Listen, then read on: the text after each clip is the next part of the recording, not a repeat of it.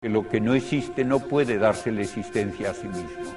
La existencia del universo no puede explicarse sino como creación. Y si el universo no es eterno, entonces ¿cómo comenzó? Pues si yo quiero explicar algo completamente no me basta con lo que me dice un físico o un químico. Hay muchas preguntas en que ciencia teología y filosofía parecen unidas y que son necesarias las tres maneras de hablar para tratar de temas muy complejos. Y probablemente el tema que más recientemente se ha discutido desde esos tres puntos de vista es el origen del universo.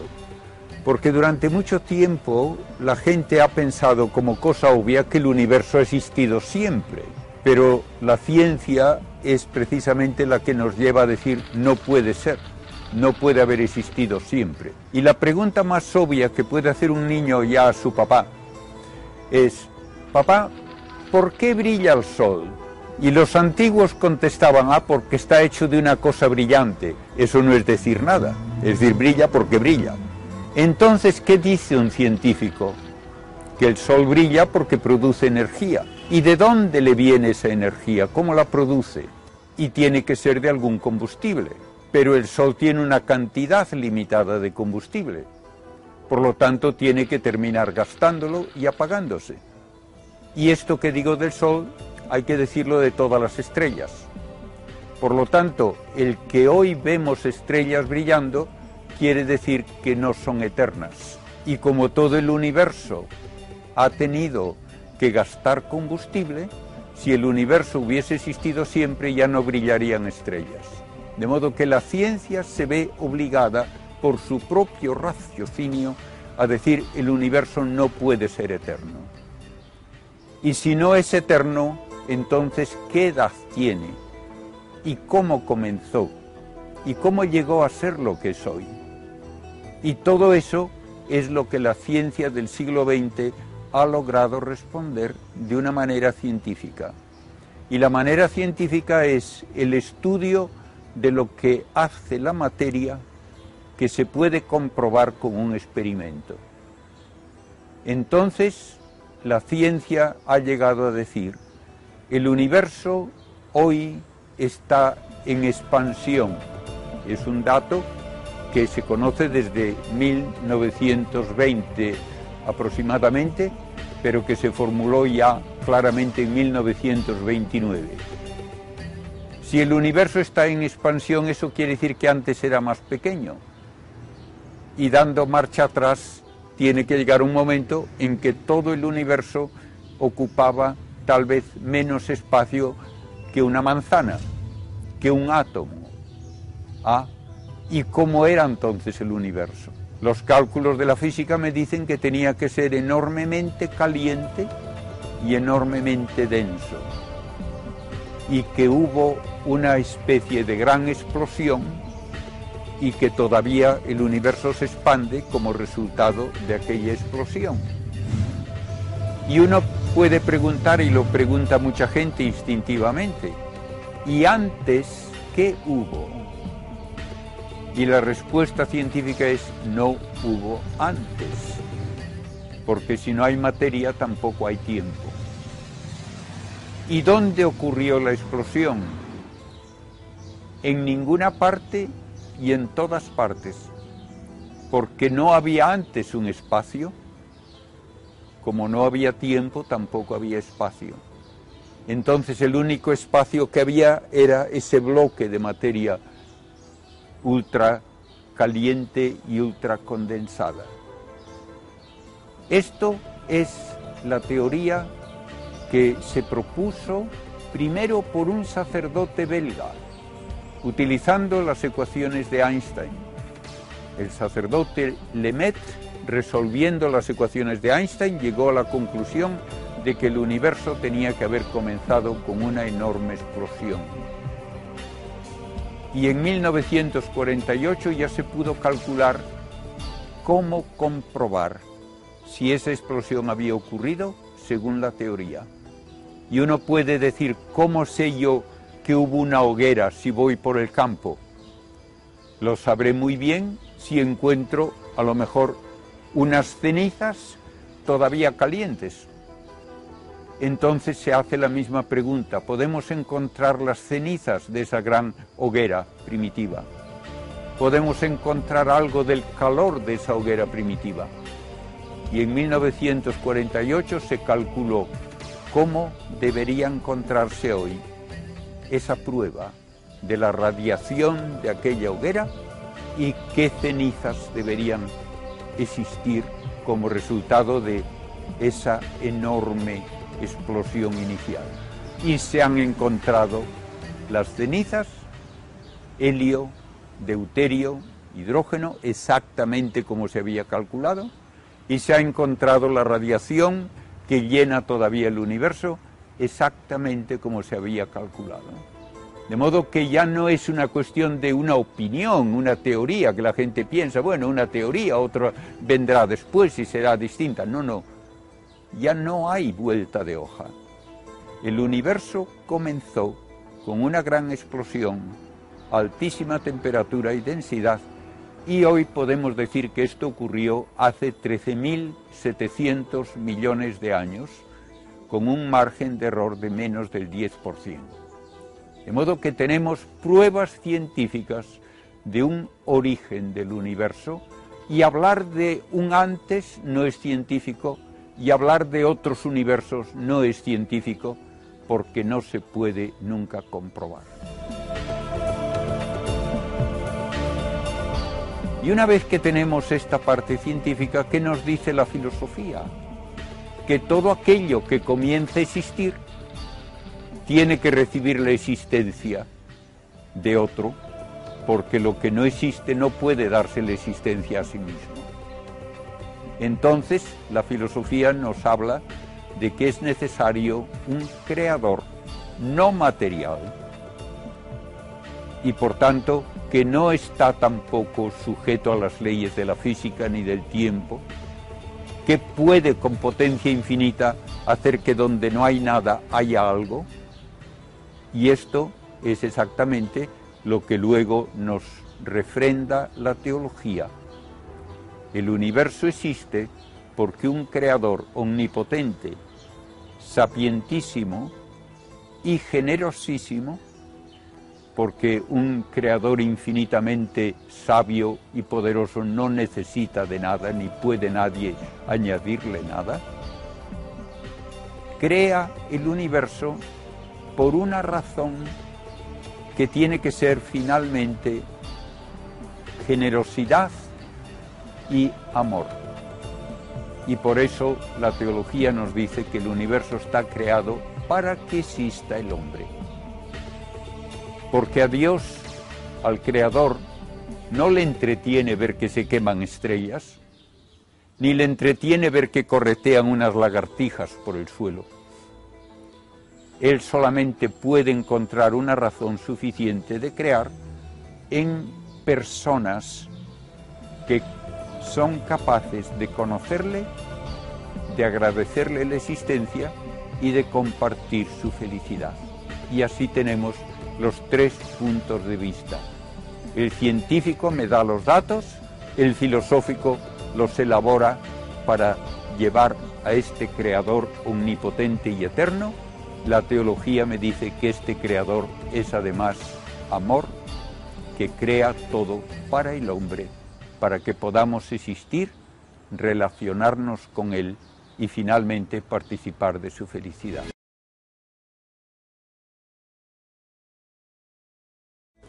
Una vez que la ciencia nos lleva a hablar de un universo que comenzó con una gran hoguera hace casi 14 mil millones de años, uno puede preguntarse entonces cómo ha llegado a ser lo que es ahora, porque en una hoguera parece que uno solo encontraría luego como resultado cenizas y tal vez un poco de calor. Para eso, la ciencia describe a la materia por lo que hace. Yo no sé lo que es una cosa sino viendo qué hace. Y esto es lo que hace la ciencia y nos dice que la materia tiene cuatro maneras de actividad, nada más. Y esas son las cuatro fuerzas que, acepta la física. La primera es la fuerza gravitatoria. Es una fuerza que lleva a que las masas se atraigan y por lo tanto, si solo hubiese la fuerza gravitatoria, todo termina contrayéndose en un bloque. La fuerza electromagnética puede producir atracciones o repulsiones y es mucho más intensa que la fuerza, que la fuerza gravitatoria. La fuerza gravitatoria yo no la siento, por ejemplo, cuando paso al lado de un edificio. Yo no siento que me atrae el edificio.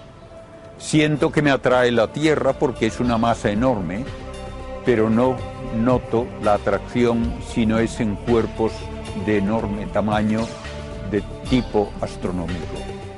En cambio, la fuerza electromagnética es aproximadamente 10.000 trillones de trillones de veces más potente que la fuerza gravitatoria y es la que hace que la materia me parezca dura, impenetrable, que mis manos chocan y chocan entre sí y no pueden compenetrarse, que yo estoy sobre el suelo y no me hundo en el suelo, porque hay unas atracciones que mantienen a las manos y las rocas en su estado y otras repulsiones que impiden que dos cosas se compenetren. La fuerza electromagnética es la que da lugar a la química, a todas las reacciones que pueden ser necesarias luego para la vida. Y la fuerza electromagnética también, con fuerzas nucleares, una fuerte y otra débil, produce los átomos. Los átomos son grupos de partículas que se unen por fuerzas electromagnéticas o por fuerzas nucleares. Y se puede comenzar con el átomo más sencillo, que solo tiene una partícula en el núcleo, es el hidrógeno, o puede haber un átomo que tiene dos partículas con carga eléctrica y es el helio, o puede tener seis si es el carbono, puede tener ocho, es el oxígeno, etc. Y todas estas cuatro fuerzas dejadas a sí mismas, llevan a la formación de estructuras. Después de la gran explosión, la fuerza gravitatoria fue frenando la expansión y en unos lugares produjo contracciones. Cuando se forma una masa suficientemente grande que la fuerza de la gravedad comprime, una masa de gas, que es casi todo hidrógeno y helio al principio, tenemos entonces el comienzo de una estrella. Una estrella es un globo de gas que por su propia gravitación se contrae y se calienta al contraerse hasta que alcanza una temperatura de millones de grados en el centro. Y con millones de grados de temperatura hay reacciones nucleares. Y una estrella, el Sol por ejemplo, es un reactor nuclear que a una temperatura de unos 15 millones de grados está transformando hidrógeno en helio gracias al juego de esas cuatro fuerzas. En ese proceso se produce la luz y el calor que recibimos del Sol. Y lo mismo ocurre con las demás estrellas. De modo que hubo una primera época de formación de estrellas, muchas de ellas muchísimo mayores que el Sol, muchísimo más brillantes, hasta más de un millón de veces más brillantes. Esas estrellas gastaron su combustible muy rápidamente y hubo otra generación en que ya había una mezcla de los elementos que se sintetizan en la primera generación muchos miles y millones de estrellas pueden luego, por fuerza gravitatoria, aglomerarse para formar una galaxia. Y galaxias pequeñas pueden unirse para formar galaxias enormes. Y todo esto mientras el universo se expande. Y así tenemos un universo hoy en el que hay aproximadamente al alcance de nuestros telescopios 100.000 millones de galaxias. Y una galaxia es una ciudad, podríamos decir, una ciudad cósmica con unos 100.000 millones de estrellas como el Sol. De modo que el universo aparece ahora estructurado en enormes grupos de miles de galaxias, cada una con miles de millones de estrellas, y al formarse una estrella, de lo que sobra a su alrededor, se pueden formar planetas. Y así podemos decir que hace casi 5.000 millones de años se formó el sistema solar en que el Sol se llevó casi toda la masa que se estaba contrayendo, pero una milésima parte de la masa quedó en forma de planetas. Así tenemos la idea de cómo aparece la Tierra hace casi 4.500 millones de años como resultado de la formación de todo el sistema solar. Una vez que tenemos planetas, todavía podemos encontrar planetas que son casi todo roca, como la Tierra. Y la roca es compuestos metálicos, casi todo. Otros planetas, como Júpiter, son casi exclusivamente gas, hidrógeno y helio.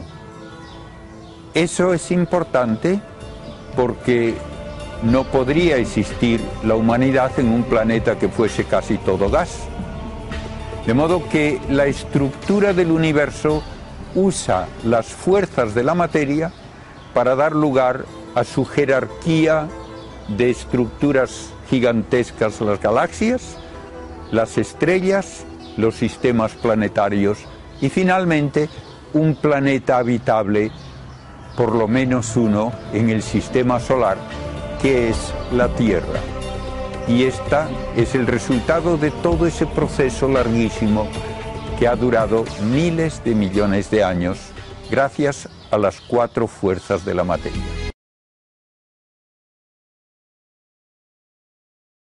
Una vez que la Tierra existe y decimos que es el único planeta habitable en el sistema solar, ¿en qué nos basamos para decir eso? Yo recuerdo una y otra vez en conferencias la gente me dice, usted habla de la vida, pero claro, es la vida como nosotros la conocemos y podría haber otros tipos de vida. Pues no se puede hablar de la vida sin antes tener una idea un poco más clara de lo que significa la palabra. Si yo miro por un microscopio y veo una cosita negra, digo, ¿estará vivo o no? Y si miro durante horas y horas y aquello no se mueve, digo, pues no, no está vivo. ¿Por qué? Porque la vida implica actividad. Y si el ser vivo es un ser material y tiene actividad, necesariamente gasta energía. ¿De dónde ha de extraerla? Pues solo puede extraerla del entorno. Por lo tanto, podemos ya decir que la estructura viviente tiene que ser una estructura material capaz de actividad y por lo tanto capaz de extraer energía del entorno y capaz de usar esa energía para su propio desarrollo y finalmente también para reproducirse. Y ahora ya podemos tomar en serio las preguntas acerca de qué condiciones son necesarias para que pueda darse la vida. Un físico le dirá al que pregunte qué tipos de materia hay, Primero que hay 92 elementos en el sistema periódico y no hay más ni puede haberlos como elementos estables. Empezamos con un elemento que tiene una única partícula en el núcleo, que es el hidrógeno. Terminamos con el uranio, que tiene 92 partículas con carga positiva, pero un total de 235 partículas en el núcleo. Y como no puede haber medias cargas, entonces no puede haber más elementos que los que se obtienen teniendo una carga o dos o tres o cuatro o cinco, 92. Bien, sabemos las propiedades de esos elementos y sabemos, por ejemplo, que el helio no reacciona con nada, entonces no vale para la vida. Sabemos que hay otros elementos como el oro, el platino, que apenas reaccionan con nada, por lo tanto tampoco van a servir mucho para la vida. Y todos estos elementos se pueden encontrar en tres estados, sólido, líquido o gas. ¿Qué va a ser el ser vivo? ¿Va a ser un sólido? Para un físico, un sólido es un cristal, un cristal de cuarzo, por ejemplo, un cristal de pirita. Pero un cristal no tiene flexibilidad alguna, no puede reaccionar con el entorno sin destruirse. Y vean ustedes lo que ocurre cuando tiene uno un cristal de sal. Si reacciona con el entorno porque el entorno es húmedo, se deshace. Pero no puede adquirir energía del entorno y mantener su integridad. Un cristal de nieve, con el calor, con la humedad, se deshace, no puede hacer otra cosa. Por lo tanto, la vida no puede basarse en el estado sólido, no puede haber un cristal viviente. Un gas, para un físico, el gas perfecto es el que no tiene estructura ninguna. Entonces no puede ser viviente tampoco. ¿Cómo va a ser una estructura viviente si no puede tener estructura? Podría tal vez imaginarse una vida de ciencia ficción que es pura energía y que llegan unos extraterrestres que no necesitan una nave espacial porque son pura energía. Todo eso es palabrería de ciencia ficción, porque la energía no forma estructuras estables tampoco, se disipa por el espacio. Entonces el físico le dirá a uno, solo puede darse una estructura viviente basada en el estado líquido y una célula es una gotita de líquido con una membrana semipermeable a través de la cual puede interaccionar con el entorno y puede extraer materias del entorno y puede desechar otras. Bien, ya tenemos una primera base. Hace falta un líquido y debe ser a poder ser un líquido abundante en el universo, porque si fuese el platino líquido, pues no habría una posibilidad de encontrar ningún entorno habitable. Pero luego llega la pregunta más seria. ¿Cómo se explica la actividad de que la vida se multiplica, se reproduce?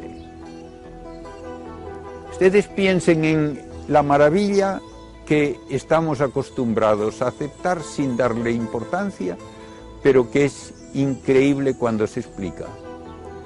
¿Qué es un huevo de gallina? Pues uno diría tal vez unos 70, 80 gramos de una gelatina donde no hay apenas estructura alguna. Ah, ponen ustedes el huevo a la temperatura adecuada y un puntito color café que hay en la yema empieza a tener una actividad extraordinaria y en pocos días aparecen hilos aparecen tubos y se forma el comienzo de un sistema circulatorio y de un sistema nervioso. Pasan unos días más y empieza a latir un corazón. Pasan unos cuantos días más y se forma un aparato digestivo y un comienzo de un esqueleto. Y aparece el esbozo de unos ojos. Y en tres semanas el pollito se construye a sí mismo, desde una célula hasta miles de millones de células. Y se construye a sí mismo sin ayuda externa y sin dejar escombros. Y a las tres semanas el pollito, con ojos capaces de ver, con todo hasta las plumitas, rompe el cascarón, salta fuera y empieza a correr y a picotear y alimentarse. Si esto nos lo contasen de una semilla de universidad que se pusiese en el suelo y que se construyese la universidad ella sola, diríamos que eso era imposible, un puro cuento de ciencia ficción. Pues el pollito es enormemente más complicado que una universidad.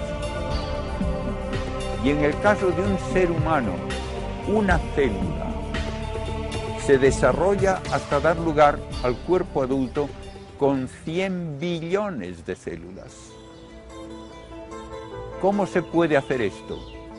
Pues solamente con una codificación genética que exige moléculas de miles de millones de átomos que solo pueden basarse en la química del carbono, el único que puede hacerlo.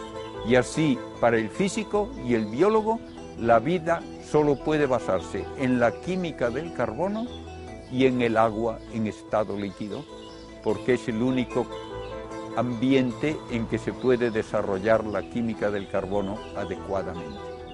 De modo que ahí tienen ustedes ya el punto de vista científico de lo que hace falta para que pueda haber vida, al menos en un lugar del universo. Y aquí en la Tierra se han dado las condiciones por las cuales eso ocurrió hace por lo menos 3.500 millones de años.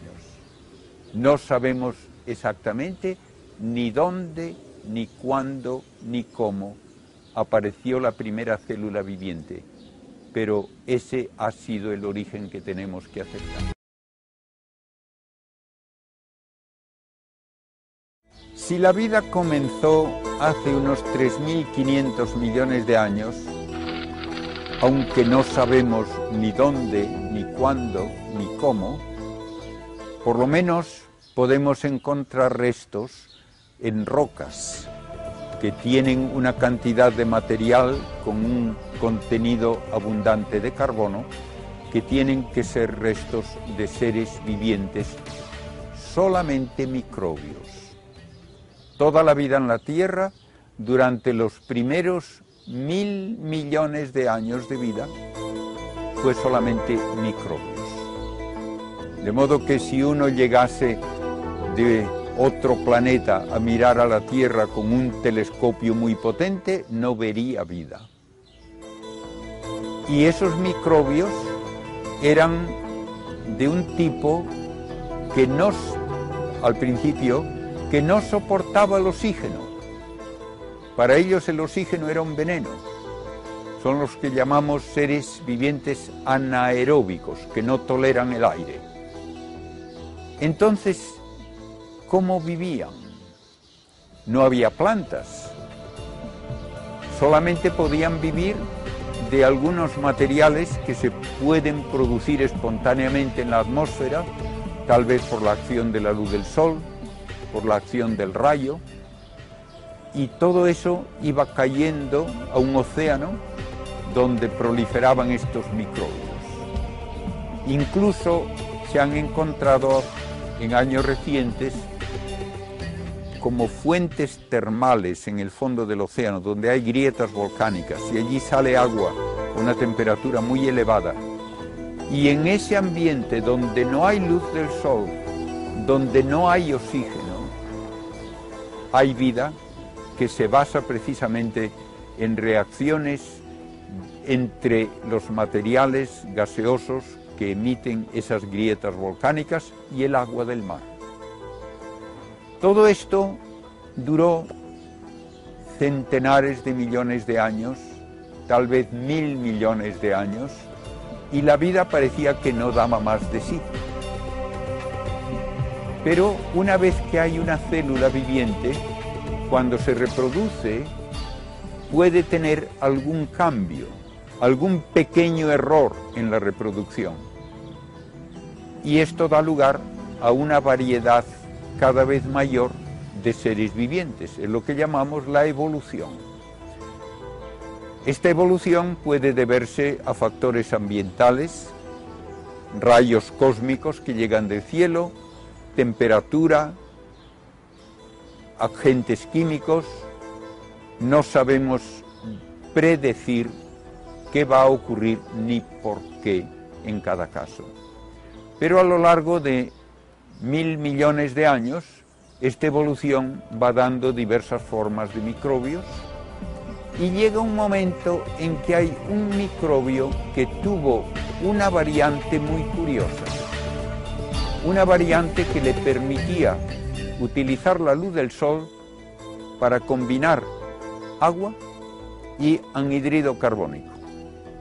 Había mucho anhidrido carbónico en la atmósfera y disuelto también en el agua del mar, y microbios que vivían en esa superficie del agua recibían la luz del sol y con la energía del sol podían unir agua y anhidrido carbónico y así se producen, por ejemplo, azúcares y se produce almidón y se produce celulosa. Y en ese proceso se desprende oxígeno. Esto ocurrió durante otros mil millones de años y hubo cantidades enormes de estos microbios que eran como algas unicelulares que estaban produciendo oxígeno y el oxígeno iba aumentando en la atmósfera. Seguía siendo un veneno, pero había ya una cantidad importante de oxígeno. Hace unos dos mil millones de años, probablemente había ya casi tanto oxígeno en la atmósfera como hay ahora. Pasaron otros cuantos cientos de millones de años, no sabemos exactamente cuántos, y hubo otra mutación que permitió a algún microbio utilizar el oxígeno como una fuente de energía. En lugar de ser un veneno, se convirtió en un alimento, en una fuente de energía. Y cuando el oxígeno produce reacciones que dan energía, dan mucha más energía que las reacciones sin oxígeno. Entonces la vida empieza a proliferar. Ahora ya se puede encontrar grupos de células que se unen para dar lugar a algo de mayor tamaño y cooperan de alguna manera. Probablemente se puede decir que hace un poco más de 600 millones de años, si alguien estuviese observando el agua de las charcas en el litoral del océano, podría haber encontrado ya algún animalito visible a simple vista. Eran animalitos que podríamos comparar a un gusano marino, poco más. No tenían esqueleto y las funciones eran, desde nuestro punto de vista, muy elementales, apenas tenían órganos distintos. Pero ya da lugar a cosas tan interesantes como las medusas, los pólipos. Son animales que todavía existen hoy. Apenas tienen órganos, no tienen ojos, no tienen cerebro, no tienen esqueleto. Ah, pero sobreviven perfectamente. Muchas veces se dice que la evolución consiste en que las formas más antiguas, que son más primitivas, van desapareciendo y quedan las que ya son más modernas. No es verdad. Todavía la mayor parte de la vida en la Tierra es microbios, con mucho. Esto es algo que a veces parece desagradable cuando lo oyen mis oyentes, pero cada uno de nosotros lleva simplemente en el aparato digestivo más microbios que seres humanos hay en toda la Tierra. De modo que los microbios, por muy primitivos que sean, sobreviven perfectamente. Y sobreviven las medusas y los pólipos y los gusanos sin esqueleto y sin mucho más. Pero hace unos 600 millones de años hubo como una explosión de formas de vida, le llaman así la explosión del Cámbrico, en que aparecieron en muy poco tiempo, quiero decir muy poco tiempo en la escala de tiempo de que estamos hablando. En 5 millones de años aproximadamente, aparecieron casi todas las formas de vida básicas que hay hoy. Y no sabemos por qué. Y aparecen entonces los primeros seres con un esqueleto externo, por ejemplo, una almeja. Y otros en tierra, por ejemplo, un insecto, un escarabajo. Aparecen otros más complejos, como un cangrejo, pero todavía con esqueletos externos. Y se encuentran en todos los museos gran cantidad de fósiles como de caracoles grandes que se llaman los ammonites y otros que son como de tres cuerpos paralelos y les llaman trilobites y por fin aparecen seres con un esqueleto interno y esos son los primeros peces. Y hay peces que tenían como una coraza por fuera, también tenían un esqueleto externo. Pero los que más se desarrollan son los que tienen un esqueleto interno con una columna vertebral que sirve para proteger un sistema nervioso que va del centro de control, que es el cerebro, a todos los órganos y sirve también como de anclaje para aletas, para la propulsión y finalmente tenemos la variedad de peces y algunos de ellos en el litoral de aquellos océanos primitivos se acostumbran a pasar parte de las fechas de mareas importantes fuera del agua y empiezan a moverse un poco por la tierra húmeda con sus aletas y hay otra mutación y tenemos anfibios que tienen patas, que pueden estar dentro del agua o fuera, que comienzan siendo totalmente acuáticos como un renacuajo y luego terminan viviendo más en tierra. Y algunos de estos se acostumbran a vivir ya en tierra y evolucionan como los reptiles, las lagartijas, las salamandras, todas estas formas de vida en los últimos 600 millones de años van poblando tanto los mares como los continentes secos. Así podemos hablar de cómo evoluciona la vida por una variación constante del material genético desde aquellos primeros seres vivientes que eran una única célula hasta tener ya los grandes dinosaurios, los grandes reptiles que fueron los reyes de la Tierra durante 150 millones de años, pero que desaparecieron hace 65 millones. Si no hubiesen desaparecido, no estaríamos nosotros aquí. Y esto es otro tema que se puede desarrollar y que es también muy interesante.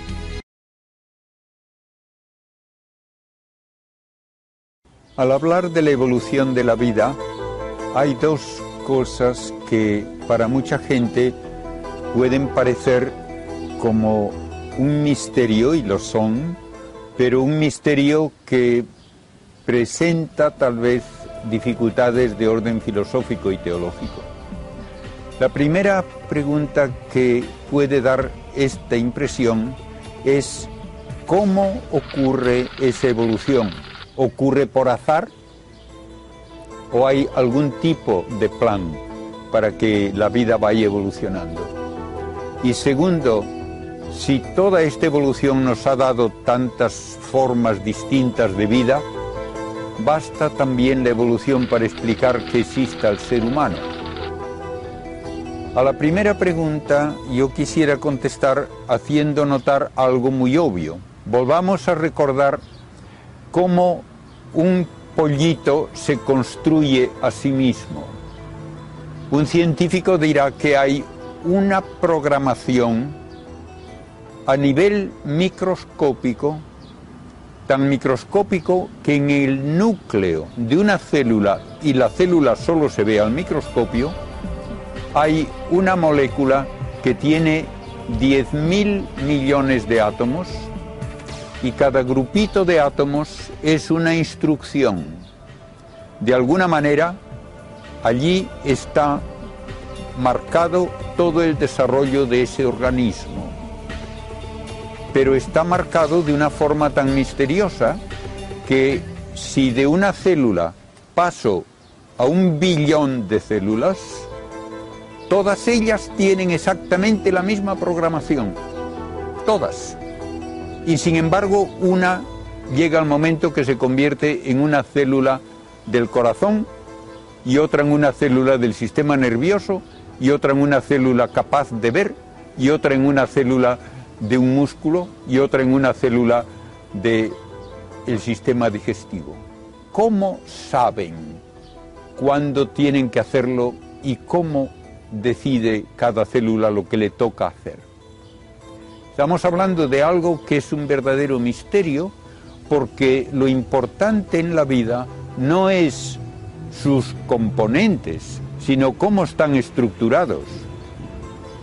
¿Por qué se puede decir que hace falta información ahí? Porque si no, no ocurre nada que tenga sentido. Pensemos en un ordenador, una computadora. Acaba de salir de la fábrica. Tiene todos los miles de millones de transistores en montones de circuitos impresos. ¿Qué puede hacer? Nada.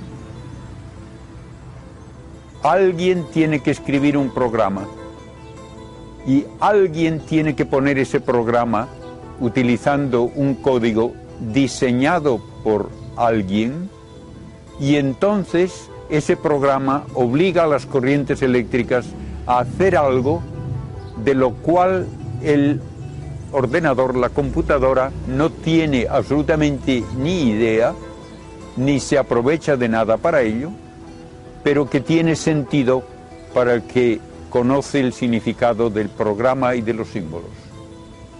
Pues bien, ¿quién hace el programa para un ser viviente?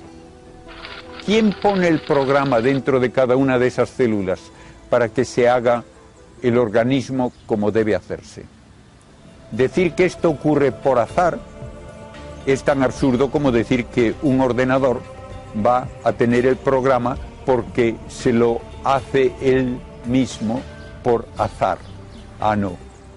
El ordenador nunca se hace su programa. ¿Y qué es el azar al fin de todo? Pues no es nada. ¿Puede usted medir azar con un experimento de laboratorio? No. Deme usted un kilo de azar. Pues sí. El azar no es nada más que una palabra para disimular ignorancia. Es como cuando el papá le dice al niño, el sol brilla porque sí, porque es brillante. Eso no es una explicación.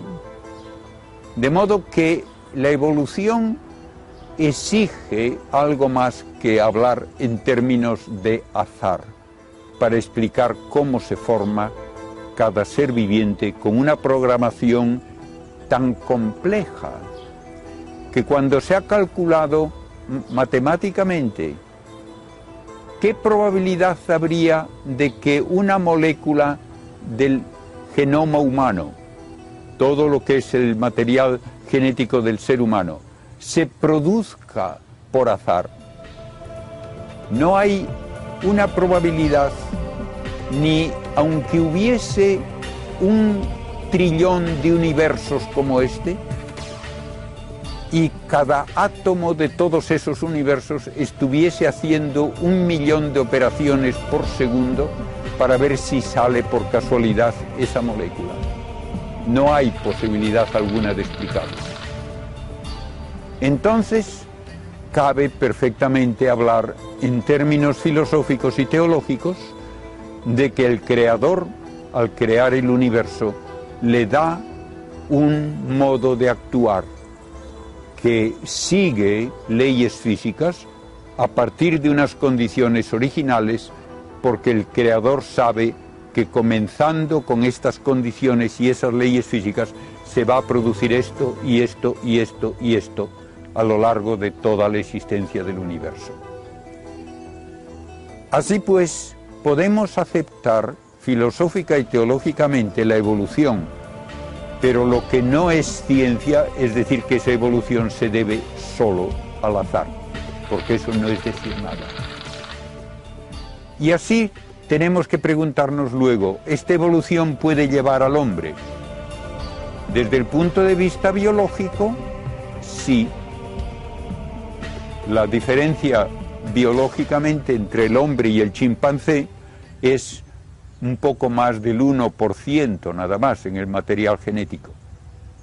Ah, entonces ya se explica que el hombre aparezca por pura evolución.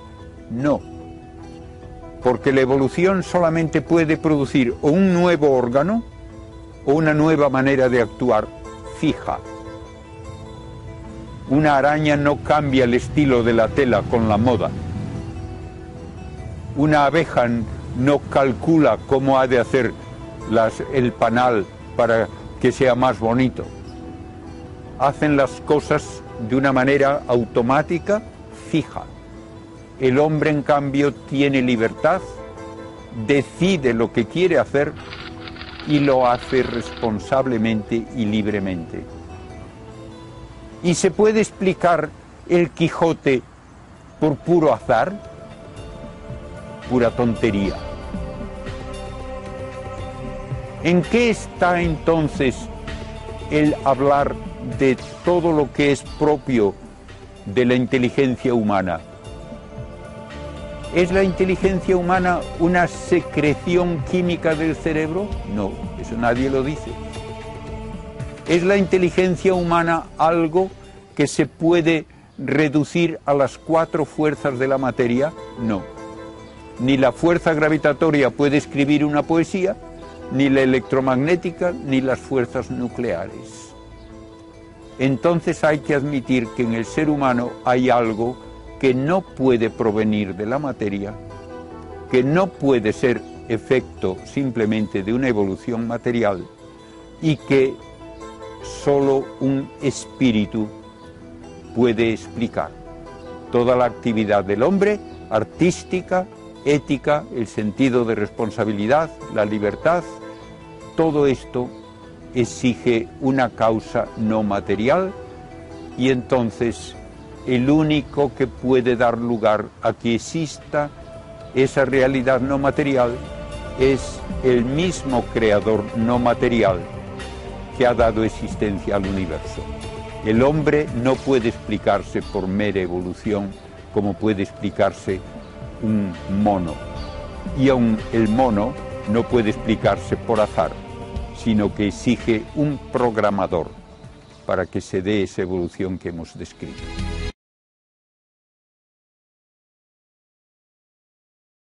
Siempre que se habla del origen del universo y del origen de la vida y del hombre, queda en muchas personas un resquemor que finalmente se expresa con una pregunta al final de la charla. Pero la Biblia dice que Dios creó el universo en seis días. Entonces, ¿cómo se puede hablar siendo católico y siendo creyente? ¿Cómo se puede hablar de millones de años y de miles de millones de años y de todas esas cosas que dice la ciencia? Primeramente, lo más importante que hay que tener en cuenta es que la Biblia no nos enseña ciencia. Para eso tenemos que hacer nosotros el trabajo. Como decía ya San Agustín, la Biblia no nos dice cómo van los cielos, sino cómo se va al cielo, que es más importante para nosotros. Pues bien, ni le puedo pedir a la Biblia que me enseñe ciencia, ni le puedo pedir a la ciencia que me enseñe teología. Son dos maneras parciales de conocer, pero no abarcan todo.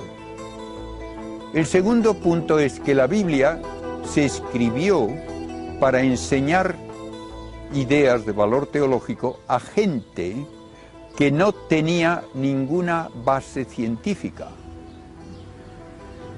Hablarles de microbios hace 5.000 años a los nómadas de allá de Palestina sería como hablar en chino a un español. Hablarles de todo esto de las fuerzas de la materia, absurdo. De átomos, pero ¿qué es eso? De modo que no debemos buscar en la Biblia lo que no hay y que no sería comprensible para aquellos a quienes se dirigía la Biblia. Entonces, ¿qué se nos dice en el Génesis? Se nos dice de una manera muy hermosa lo que era importante para la gente de aquel entorno y de aquel tiempo, que todo cuanto hay de bueno y de orden en el universo viene de Dios y que todo está dirigido al bien del hombre, porque el universo está hecho para nosotros, para que nosotros podamos conocer a Dios y finalmente participar también de su vida y de su felicidad. Y lo dice con una parábola muy bonita. La parábola que no se dice en ningún sitio que sea parábola, pero que se ve en el desarrollo, es cómo un padre prepara una casa para sus hijos. Y la Biblia nos dice cómo Dios prepara el universo para que sea la casa del ser humano que va a ser imagen viviente de Dios. Y siendo imagen de viviente, viviente merece el nombre de hijo. Y así, en esos seis días de la creación, hay tres días primero en que se prepara el terreno, el entorno para la casa, y otros tres días en que se amuebla. El primer día hay puramente un caos, y para un israelita el caos por excelencia era un mar alborotado. De modo que lo primero hay un mar tenebroso, oscuro y todo alborotado. Entonces, el primer paso del creador inteligente es decir, que haya luz, que vamos a hacer algo interesante. Entonces Dios hace la luz. ¿Y de dónde viene la luz? Pues no hay estrellas, no hay sol. Para aquella gente no importaba. Dios puede hacer que haya luz. ¿Por qué ha de ser del solo de las estrellas? Entonces hay luz. Y entonces Dios separa un periodo de luz de un periodo de tinieblas y tenemos el primer día. ¿Y qué es un día? Pues un periodo de luz seguido de un periodo de tinieblas. ¿Tiene que tener 24 horas? No. Eso no era importante. El segundo día hay que hacer un hueco en eso que parece que es todo un mar revuelto y los antiguos tenían una idea muy poética, probablemente no se la tomaban en serio, pero la decían muchas veces, de que llueve porque hay agua allá arriba y se cae. Y que se hace un pozo y aparece agua, porque hay agua allá abajo. Entonces, parece que el mundo es como una especie de cueva dentro de un entorno de agua. Ah, pero para que haya ese espacio libre hay que hacer una bóveda que no se ve porque es transparente, pero que separa las aguas de arriba para que no caigan y otro lugar abajo para que quede el resto del agua. Bien, esto se hace el segundo día. Ya está bien. Y otra vez vuelve a haber luz y tinieblas, tenemos el segundo día. El tercer día, por ahora solo hay agua y hay esa bóveda con más agua encima. Entonces hay que hacer un lugar seco. Para los antiguos que no conocían, y no se conoció hasta mediados del siglo XX, que los continentes se mueven y que cambian las cuencas de los océanos, etc., para los antiguos el mar está donde está porque Dios le da una orden. Ese es tu sitio y cuidadito con salir de ahí. Y entonces queda tierra seca y quedan los océanos. Y en esa tierra seca, entonces ya Dios comienza poniendo hierba. ¿Por qué? Porque la hierba va a ser necesaria para que pueda luego haber animales. Llega el cuarto día y el cuarto día Dios empieza a decorar la casa. Y lo primero que hace, pone unas lámparas bonitas en el cielo. El sol no para que sea de día, sino para que sea el, el que preside al día. Y a la luna para que presida a la noche. Y las estrellas. Y todo eso está en esa bóveda transparente.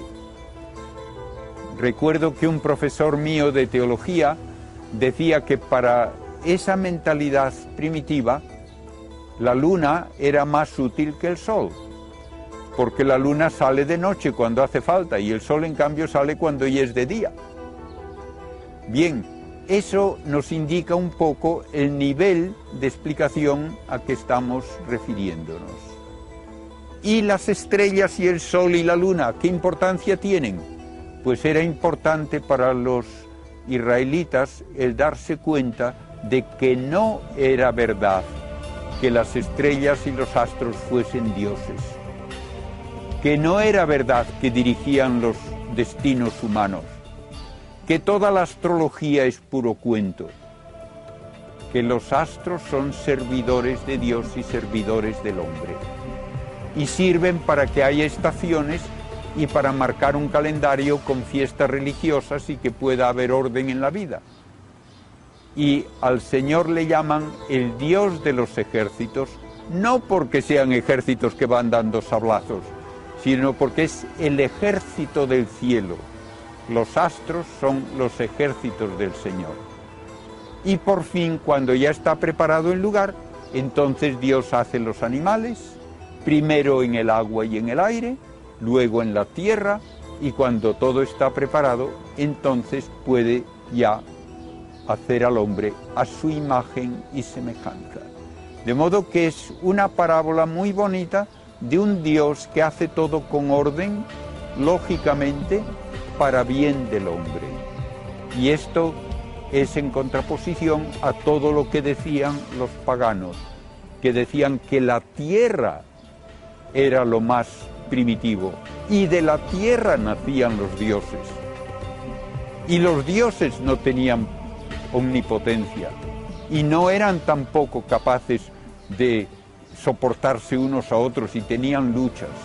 Todo ello queda borrado de este modo tan hermoso de la Biblia de hablar de cómo Dios crea todo para bien del ser humano, para nuestro bien porque nosotros somos los únicos que conocemos a Dios y obramos libremente y por eso somos su imagen y semejanza. Cuando en la Biblia leemos que el universo está hecho para el hombre, puede parecernos que es una afirmación verdaderamente de soberbia. Un universo tan enorme, solo para que exista el hombre. Bien, en esos casos conviene tener en cuenta, primero, que a Dios no le cuesta trabajo hacer algo muy grande, y segundo, que sería imposible decir cuántas humanidades tendría que haber por cada millón de estrellas para que valga la pena. Pues sería una tontería al preguntarlo. O el universo se justifica porque exista una única humanidad o no se justifica mejor porque haya mil. De modo que, dejándonos de esas consideraciones, lo que sí podemos preguntarnos es si la ciencia apoya de alguna manera el que el universo está hecho para el hombre. Y la respuesta sorprendente es que han sido científicos, no filósofos ni teólogos, los que han propuesto lo que se llama el principio antrópico. Antropología es el estudio del hombre. Antropos del griego significa el ser humano. Pues bien, el principio antrópico nos dice que si se estudian las características del universo, sus fuerzas, sus estructuras, su evolución, se llega a la conclusión de que no puede cambiarse prácticamente nada sin que las leyes físicas inmediatamente digan no podríamos existir. Vamos a ver si explicamos esto porque puede parecer muy sorprendente dicho así de golpe. Primero, ¿qué tamaño tiene el universo? Podríamos decir en términos de masa. ¿Cuánta materia hay en el universo?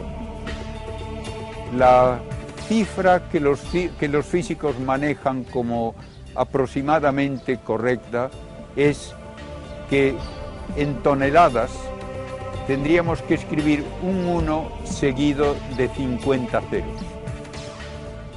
Bien, ¿qué ocurriría si el universo tuviese un 1 seguido de 51 ceros o de 49? Se hacen los cálculos, no podríamos existir.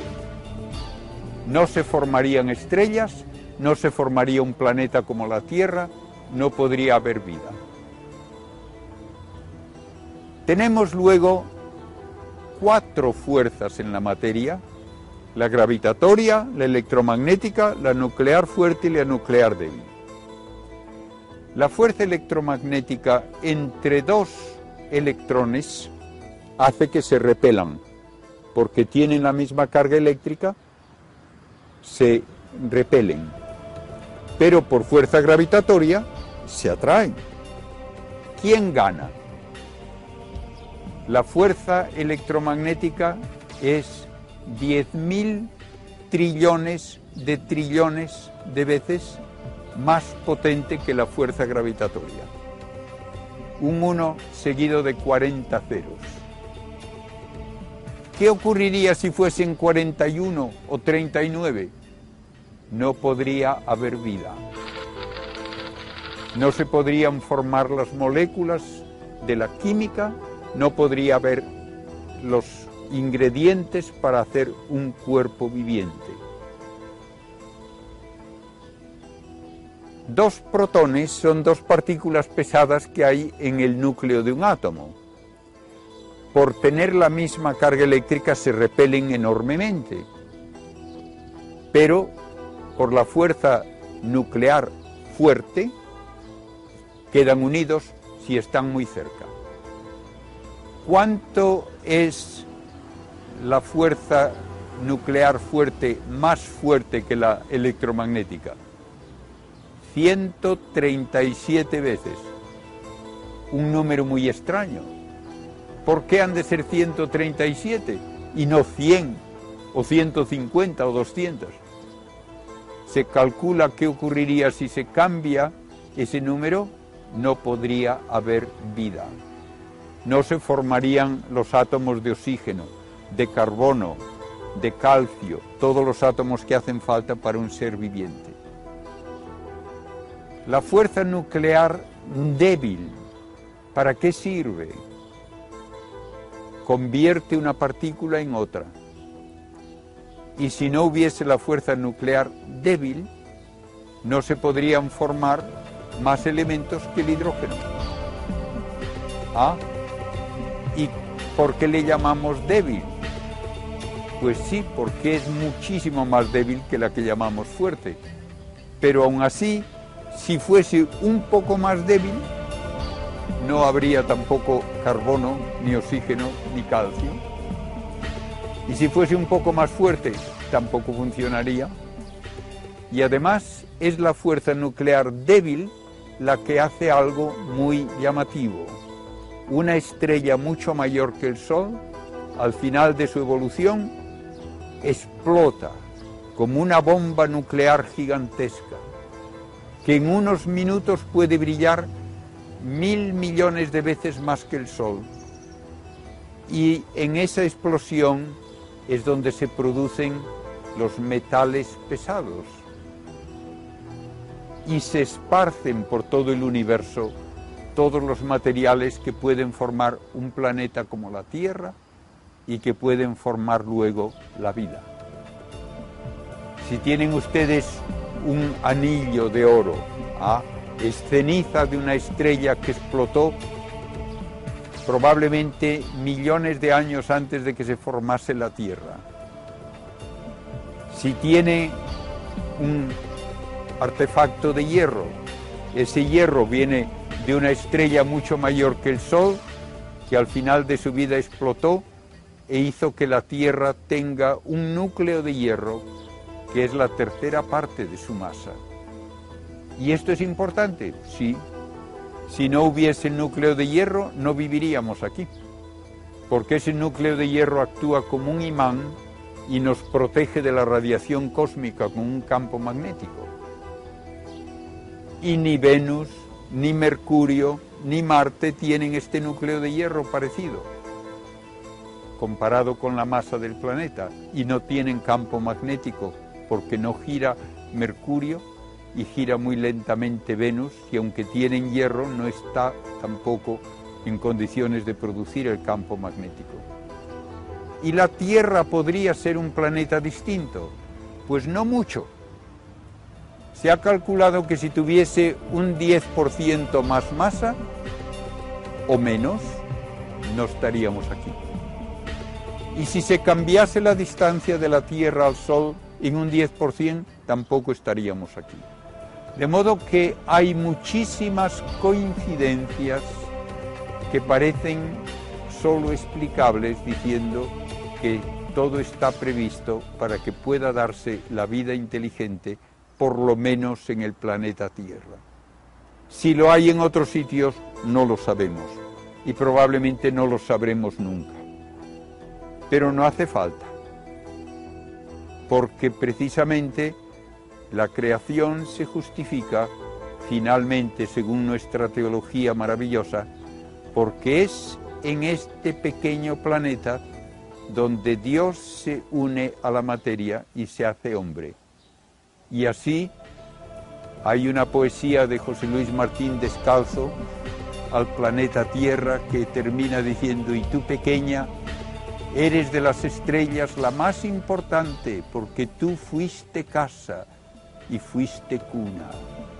No tengas nunca tierra envidia de ellas, que si tienen más luz tú vas delante en ese amor que mueve sol y luna, como decía Dante. Esto sí es una versión del principio antrópico perfectamente hermosa y compatible con la teología más profunda. Si el hombre nos aparece como razón de ser del universo, no quiere decir eso que no pueda existir vida inteligente en otros lugares, porque la palabra hombre no quiere decir simplemente uno de nuestra raza, sino que quiere decir, como decimos en filosofía, un ser viviente racional, un ser viviente que es capaz de pensar, que es capaz de hacer ciencia, de escribir poesía, de tener un sentido de responsabilidad, de actuar libremente y de conocer y amar a Dios. Recuerden que cuando se descubrió América fue una sorpresa enorme en Europa el que allí había seres humanos. Y al principio hubo gente que pensó que tal vez no eran de veras hombres. Y se llegó a dudar de si se les podía enseñar la doctrina cristiana. Y tuvo la iglesia que decir claramente que eran tan hombres como cualquiera, con un alma tan digna de la verdad de Dios como cualquiera, y que no hay límite a la flexibilidad de Dios al crear. Se cuenta de San Agustín que en aquella época en que él vivía todavía se mantenían bastantes restos de mitología romana, que alguien le preguntó si los centauros, que eran mitad potro y mitad hombre, tenían alma o no. Y se cuenta que él contestó, pues es una pregunta muy interesante. Cacen uno y tráiganmelo y entonces les contestaré. Bien, a veces cuando alguien me pregunta si hay vida inteligente fuera de la Tierra y si tienen también un destino eterno, yo diría, podría pedir, tráiganme uno y le respondo. Pero no hay absolutamente nada verificable científicamente que indique que existen otros seres inteligentes en ninguna parte. Hablando de cómo la Tierra es un planeta habitable, llegamos a la conclusión de que es muy difícil que se den tantas coincidencias de nuevo como se dieron para que la Tierra sea habitable. Y voy a mencionar una coincidencia muy curiosa. Hay cuatro planetas cerca del Sol que tienen una composición parecida a la Tierra. Mercurio, Venus, la Tierra y Marte son planetas que llamamos de tipo terrestre. Pero solo la Tierra tiene la Luna. Mercurio no tiene ningún satélite, Venus tampoco y Marte realmente tampoco en el sentido exacto porque tiene dos peñascos del tamaño de unos 10 a 20 kilómetros que apenas cuentan como satélites y que probablemente los capturó recientemente y que terminarán cayéndose sobre el planeta. Bien, en cambio la Luna es un cuerpo de tamaño muy respetable y tiene influjo sobre la Tierra. ¿Por qué la Tierra tiene este satélite? Cuando los primeros astronautas fueron a la Luna, se les instruyó que inmediatamente al llegar recogiesen una serie de rocas, las metiesen en la cápsula y que pasase lo que pasase, por lo menos esas rocas vendrían aquí y podrían analizarse. Y la razón era que había tres posibilidades de explicar a la Luna. Tres posibilidades que se ponían en términos de parentesco. ¿Es la Luna hermana de la Tierra, hija de la Tierra o esposa de la Tierra? Si se desprendió de la Tierra primitiva, diríamos que era hija. Si se formó al mismo tiempo que la Tierra primitiva, en la órbita en que está, diríamos que era hermana.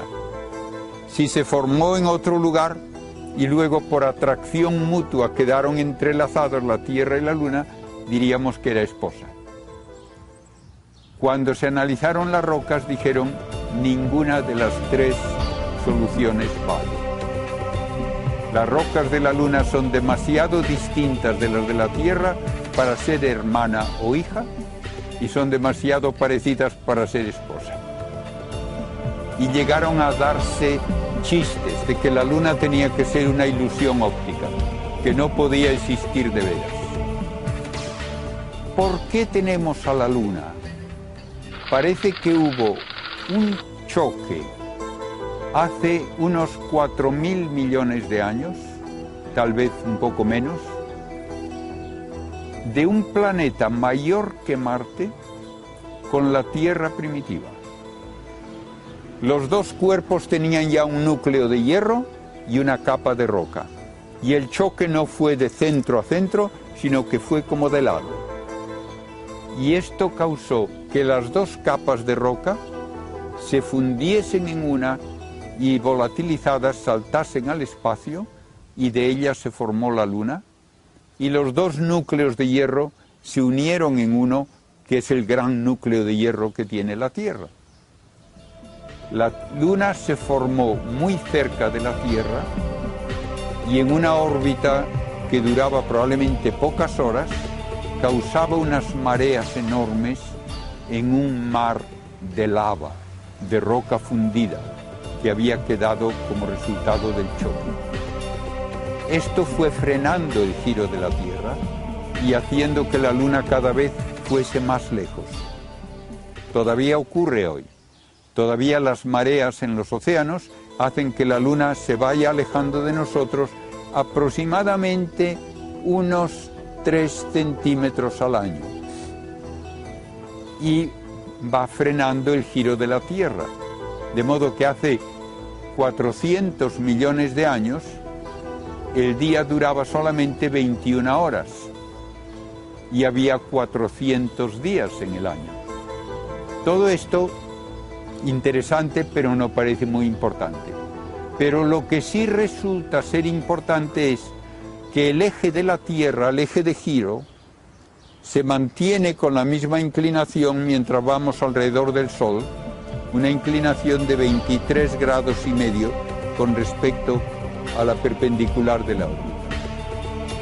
Si no existiese la Luna, la Tierra cabecearía como un trompo, como una peonza, cuando está acabándosele el giro. Entonces empieza a cabecear.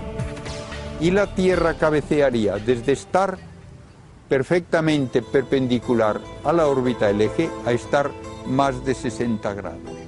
Y esto cambiaría el clima de una manera catastrófica y no hubiese podido haber una evolución hasta el ser humano. En cambio, porque la Luna actúa como balancín, el eje se mantiene casi siempre idéntico, cambia apenas un grado, nada más. Y por eso tenemos las estaciones y tenemos un clima estable. Pues bien, ¿qué probabilidad hay de que en otro sistema planetario se dé un choque así, con esas características, en el momento adecuado? Probablemente ninguna. Hace unos 30 años, un científico astrofísico americano muy conocido, Carl Sagan, y otro ruso, Shlovsky, escribieron un libro con el título Vida inteligente en el universo y calculaban que en la Vía Láctea, nuestra ciudad cósmica, deberían existir por lo menos un millón de planetas con vida inteligente, mucho más desarrollada incluso que la nuestra. Unos diez años más tarde, en la Rusia soviética, hubo un congreso de astrofísica y habló allí el científico ruso Shlovsky y dijo que habiendo considerado en más detalle todas las casualidades que fueron necesarias para que existamos en la Tierra, había llegado a la conclusión de que la vida inteligente en la Tierra, y esto lo dijo en la Rusia soviética, era literalmente un milagro y que probablemente somos caso único en el universo y que de no ser caso único da igual porque nunca vamos a enterarnos, porque habrá tan pocos que nunca vamos a establecer contacto. Bien, esto no es lo que todo el mundo admite, hay gente que sigue buscando extraterrestres, pero como digo, es un cambio de opinión de una persona importante y respetada que antes pensaba que habría un millón de humanidades solo en la Vía Láctea y termina diciendo que probablemente somos caso único en todo el universo. Realmente no puedo excluir, no es imposible que haya otras humanidades pero no tengo ninguna esperanza de enterarme nunca de que las hay. La idea más central de toda la astrofísica moderna es que vivimos en un universo evolutivo que comenzó hace casi 14 mil millones de años, que ha evolucionado hasta dar la vida y la vida humana en un último momento de esa evolución y que va a continuar evolucionando en el futuro. Para que pongamos las cosas un poco en perspectiva, si yo hiciese un calendario de 365 días para cubrir toda la historia del universo, entonces cada día correspondería a 40 millones de años. Pues bien, ¿cuándo aparecería el primer gusanito visible a simple vista? A mediados de diciembre. Tenemos la gran explosión el primer día de enero y aparece el primer gusanito visible a simple vista el 16 de diciembre. ¿Cuándo aparecerían los dinosaurios? El 25 de diciembre. ¿Cuándo desaparecen? El 29 de diciembre. Y luego toda la evolución histórica del hombre en el 31 de diciembre, en los últimos tres minutos. Y tendríamos que toda la ciencia, desde Galileo hasta el presente, ha ocurrido en el último segundo de ese año cósmico. De modo que vivimos en una época que recoge el resultado de miles de millones de años de evolución y es ahora cuando la Tierra tiene las condiciones adecuadas, cuando vivimos aprovechándonos de todo lo que ha ocurrido en el pasado para preparar la materia de nuestro planeta, de nuestro cuerpo. Podemos decir, sin que sea una frase poética y real, que nuestro cuerpo es ceniza de estrellas y la Tierra también. Pero ahora la pregunta que se puede hacer y que instintivamente uno hace es, ¿y esta evolución va a continuar? ¿Y cómo? Y la respuesta que da la ciencia, aplicando las leyes de la física, es una respuesta muy obvia. Cada estrella terminará agotando su combustible y apagándose. Y cada vez habrá menos material reciclable para hacer nuevas estrellas. Y por lo tanto llegará un momento en que ya no se harán nuevas estrellas, se apagará la última generación y el universo consistirá en una colección de cuerpos oscuros y fríos. No hay que preocuparse por que esto ocurra pasado mañana. Quedan aproximadamente 10 billones de años antes de que se apaguen todas las estrellas. Pero bien, se apagarán. Entonces, ¿qué es el futuro del universo? Pues según la ciencia, es una evolución que termina con un enorme universo en que casi todo es vacío y donde hay cuerpos oscuros y fríos, continuando en sus órbitas durante otros billones y billones de años. Ya no habrá vida en ninguna parte, no podrá haber condiciones de habitabilidad en ninguna parte porque si no hay luz de un sol no puede haber vida y por lo tanto el universo será una colección de cuerpos muertos, oscuros y fríos. Ante este panorama uno puede decir, ¿y entonces para qué todo? ¿Y no hay posibilidad de un reciclaje? Pues la ciencia dice que no pero si la hubiese sería peor, porque como decía un científico hablando de este problema, si nos parece absurdo un universo que comienza, produce tantas maravillas y luego lo destruye todo, más estúpido es repetir eso una vez tras otra. Una tontería no deja de ser tontería por hacerla muchas veces. Entonces uno tiene que decir como dice un científico muy conocido en un libro muy justamente apreciado sobre el origen del universo. El libro se llama Los tres primeros minutos y está editado en español. El autor es Steven Weinberg. Pues bien, la última frase del libro es, cuanto más conocemos el universo, más absurdo parece porque no se ve una respuesta satisfactoria a decir por qué ha de haber un universo que da tantas maravillas y luego es todo para destruirlas. No hay respuesta lógica. Es aquí, por tanto, donde tenemos que recurrir a algo que va más allá de la física y que tiene que ser algo de metafísica y de teología para dar una respuesta satisfactoria. Si no, el universo es absurdo.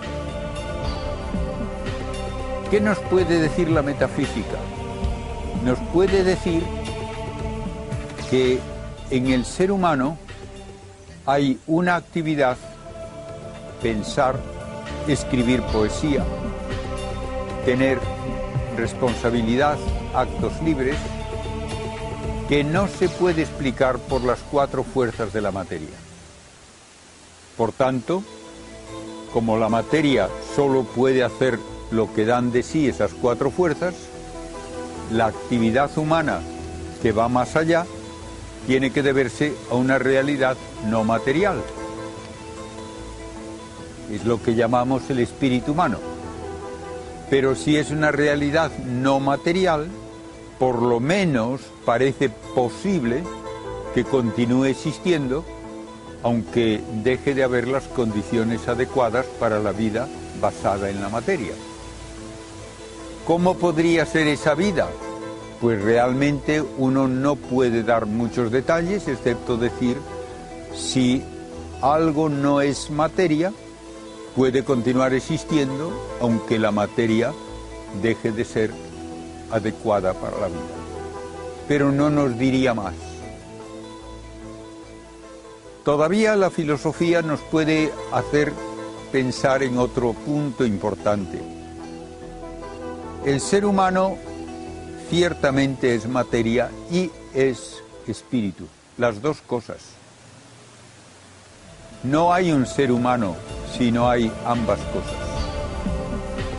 Por tanto, para que el ser humano perdure más allá de la destrucción de las estrellas y de todas las estructuras materiales, de alguna manera parece que hace falta que perdure también el cuerpo.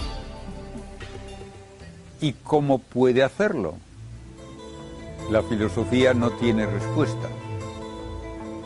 Es la teología la que nos da una respuesta porque la teología nos dice que el amor de Dios es sin límite.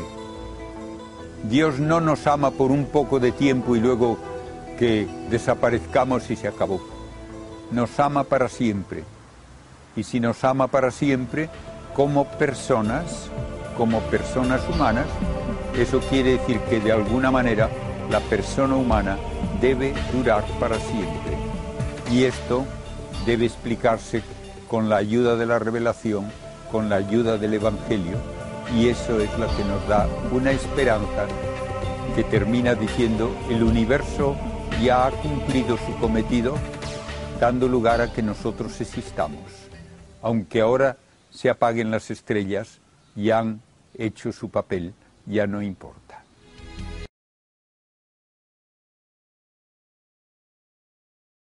En temas en que se trata del universo, de la vida, del hombre, tenemos que hablar desde un punto de vista múltiple.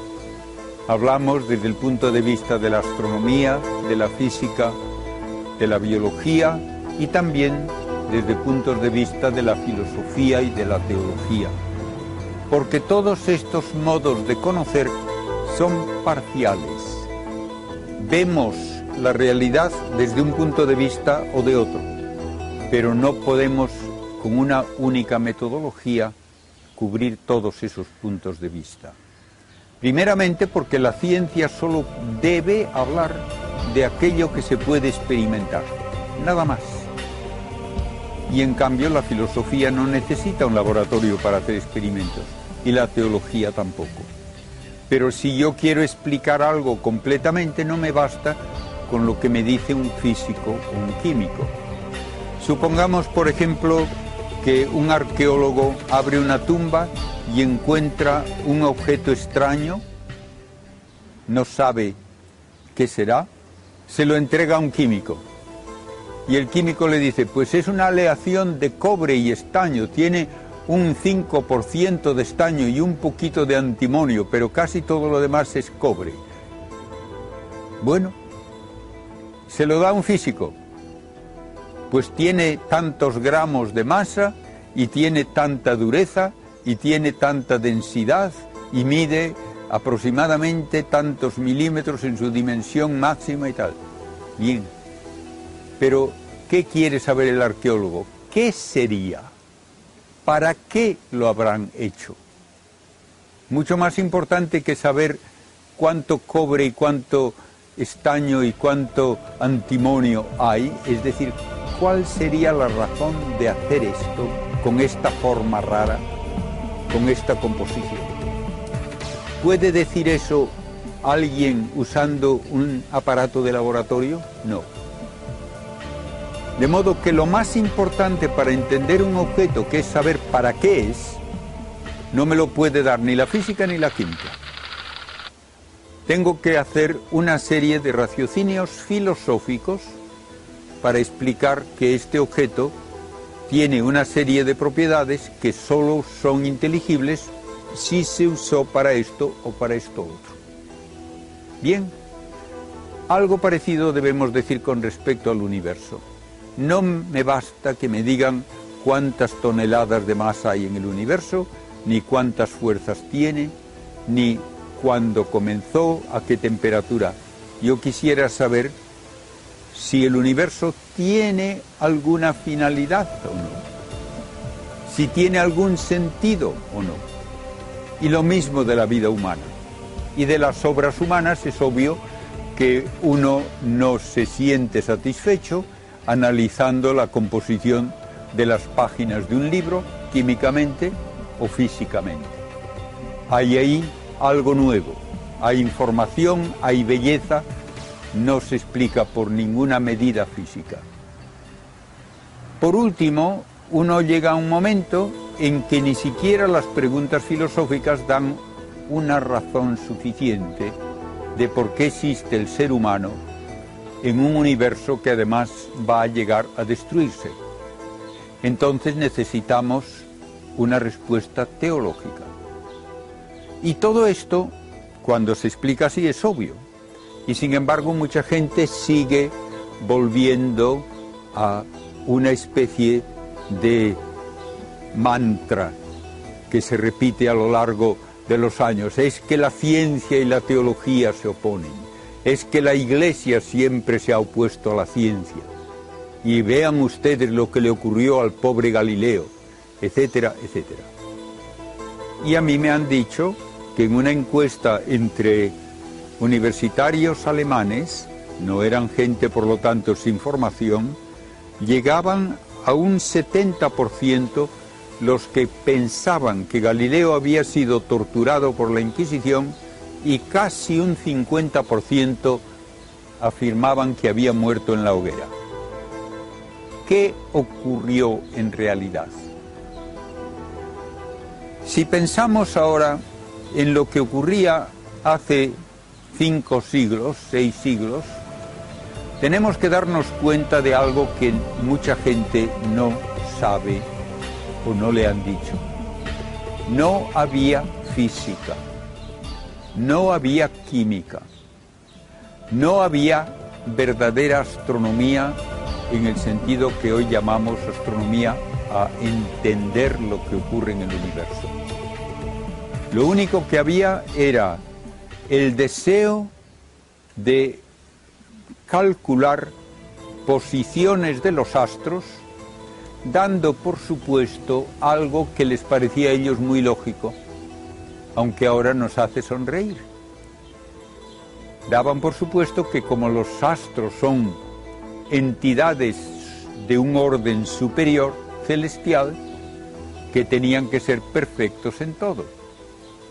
¿Y cuál es la figura perfecta? La esfera. Entonces todos los astros tenían que ser esferas. ¿Y cuál es la trayectoria perfecta? El círculo. Tienen que moverse en círculos. ¿Y todo ello por qué? Pues porque son perfectos. Y nada más. ¿Y alrededor de qué se tienen que mover? Ah, da igual. ¿Pueden moverse alrededor de la Tierra? ¿Por qué no? ¿Pueden moverse alrededor del Sol? Pues también. ¿Cuál de las dos cosas es verdad? Pues da igual. Usamos la hipótesis que en cualquier momento nos parece es más fácil de usar para obtener los cálculos adecuados. Mucha gente cree que se suponía que como el hombre es tan importante en teología, pues entonces la Tierra tenía que ser el centro del universo. No era por eso por lo que se había dicho. Un astrónomo egipcio de la griega, perdón, de la cultura griega ya instalada en Egipto, dos siglos antes de Cristo, que se llamaba Aristarco, propuso que el Sol era el centro del movimiento de los planetas. De modo que no hubo que esperar a Copérnico ni a Galileo para eso.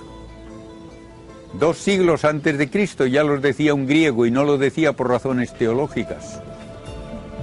Lo decía porque pensaba que era un astro que posiblemente ocuparía un centro por ser el más importante de todos los astros visibles a simple vista. ¿Por qué no se aceptó lo que dijo? Porque no, no cuadraba con lo que se observa. Pues bien, viene Copérnico y propone una vez más que la Tierra sea el centro. ¿Podía él demostrarlo? No. ¿Tenía una razón de que la Tierra vaya alrededor del Sol? Tampoco. Entonces llega Galileo y dice, pues es mejor decir que la Tierra va alrededor del Sol porque el Sol es más importante. Pues muy bien. Si quiere hacer los cálculos con esa hipótesis nadie le molesta pero dejen paz a los teólogos y no les diga cómo tienen que cambiar el interpretar la escritura por esa hipótesis. ¿Estuvo en la cárcel Galileo? Nunca. Cuando estuvo en Roma, estuvo como huésped en la casa de un cardenal. Le torturaron, nadie le tocó nunca un pelo. ¿Cuál fue el castigo por no cumplir su promesa de enseñar la teoría como una hipótesis, que se fuese a su casa y dijese unas oraciones cada día. Murió con bendición papal, profesándose hijo de la iglesia fiel y asistido por una hija religiosa. De modo que el caso de Galileo es bastante menos truculento de lo que se lee muchas veces en periódicos y revistas. Es una pena que él fuese condenado, aunque fuese solo a eso, porque él tenía razón de que la Biblia no nos enseña astronomía. Pero también tenían razón los teólogos para decir que él no podía demostrar que la Tierra va alrededor del Sol y por lo tanto, mientras no pudiese demostrarlo, que los dejase en paz con sus interpretaciones de la Escritura.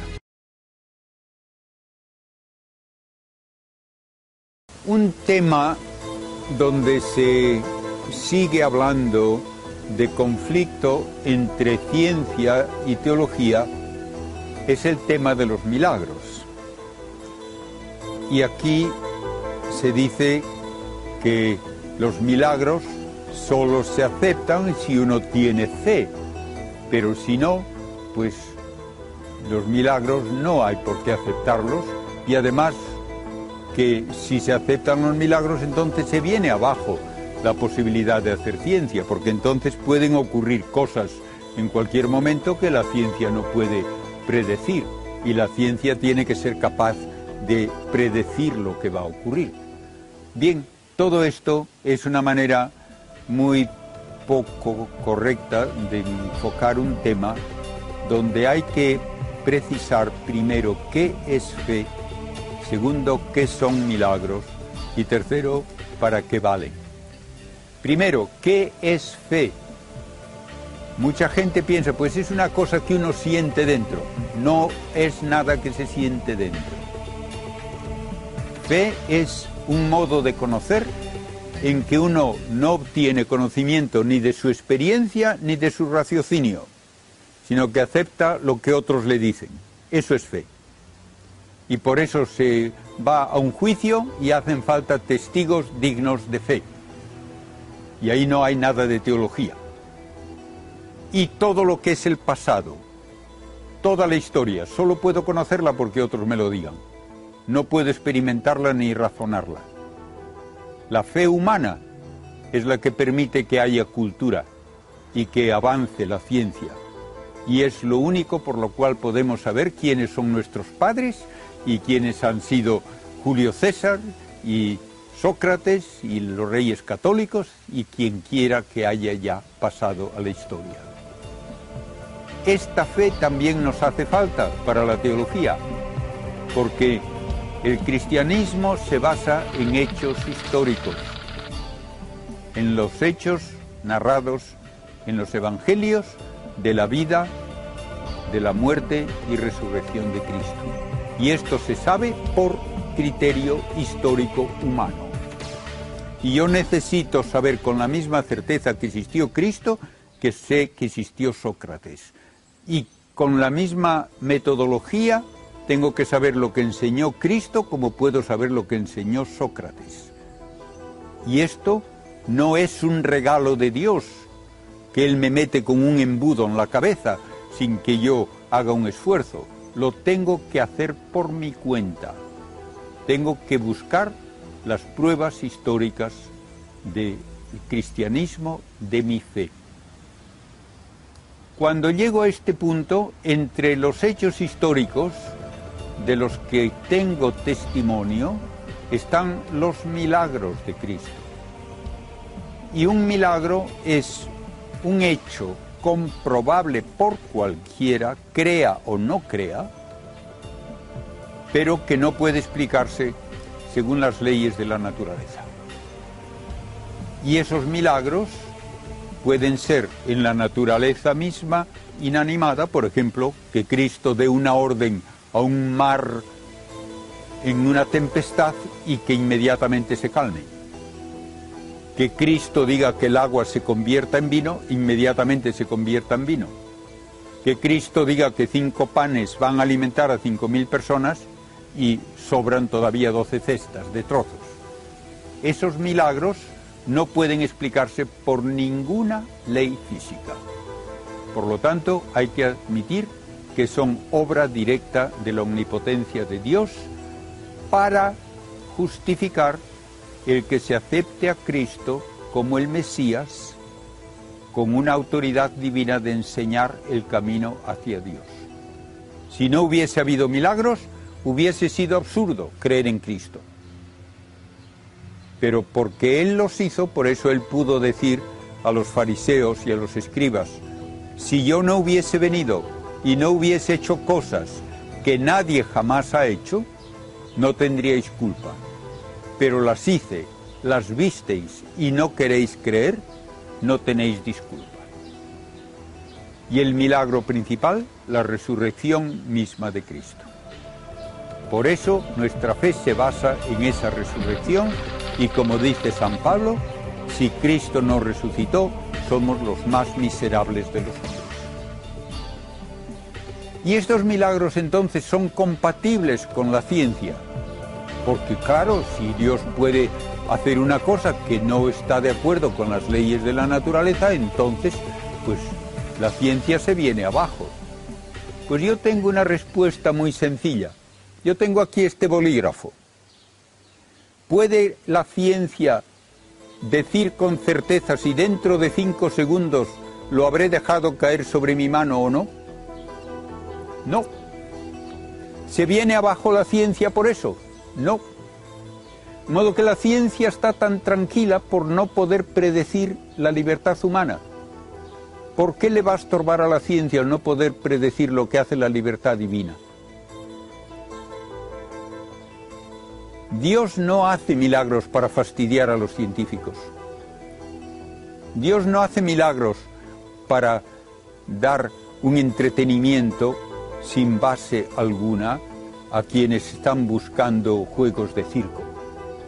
Dios hace milagros solamente por razones de orden superior, para justificar la predicación de Cristo, sus afirmaciones de que es Hijo de Dios y para premiar la fe de aquellos que confían en Él o que confían en la intercesión de aquellos que Él quiere glorificar como santos.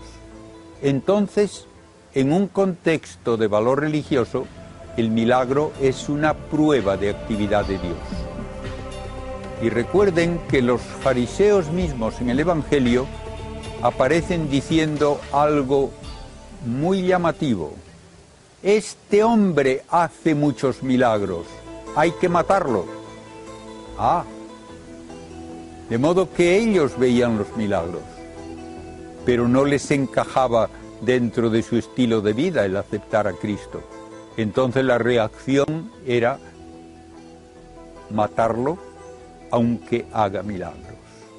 Precisamente porque hace milagros y la gente se va tras él, quieren condenarle a muerte. Y cuando resucitó a Lázaro, querían matar a Cristo y a Lázaro también, otra vez, que se muriese, porque por él perdían sus adeptos. Recuerdo un padre alemán, profesor en la, en la Gregoriana, el padre Hubert, que en un congreso sobre milagros al que asistí en Medellín, en Colombia, me contaba que el filósofo muy conocido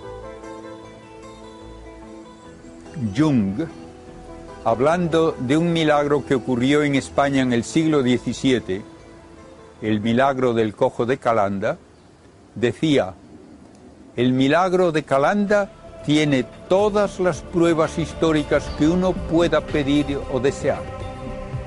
Pero como si se acepta, hay que aceptar a Dios, hay que negarlo. O dicho de otra manera, con una frase que aprendí en Estados Unidos y que es una frase cínica pero muy expresiva. Yo ya tengo mis ideas, no me confunda usted con hechos.